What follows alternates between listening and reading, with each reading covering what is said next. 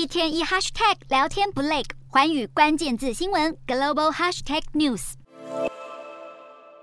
中国企业大手笔买回自家公司股票，今年以来，光是上海跟深圳股市就合计超过五百间企业回购股份，总金额超过四千五百亿台币。而香港股市也有两百一十一间，金额港币七百二十八亿，近三千亿台币，创下历史新高。然而，中国当局却还要放宽条件，以便于上市公司出手护盘。十五号，彭博资讯报道，中国股市规模全球第二大，成交量却已经跌到今年新低，外资更在二十大开始之前就逃离中国。一周之内就卖超中国在岸股票，价值超过两百八十亿台币，是七月以来最高。而上证指数近一个月来跌幅更超过百分之五，这是历届中国共产党全代会登场之前的最差成绩。而今年以来，人民币对美元的汇价更已经贬值超过一成，显示中国市场前景充满了不确定性，让投资人信心低落。此外，中国基础建设也不见经久银十的荣景。中国是挖掘机指数为基建的景气风向球，九月销量年增百分之五点五，但中国国内销售却年减近四分之一，外热内冷。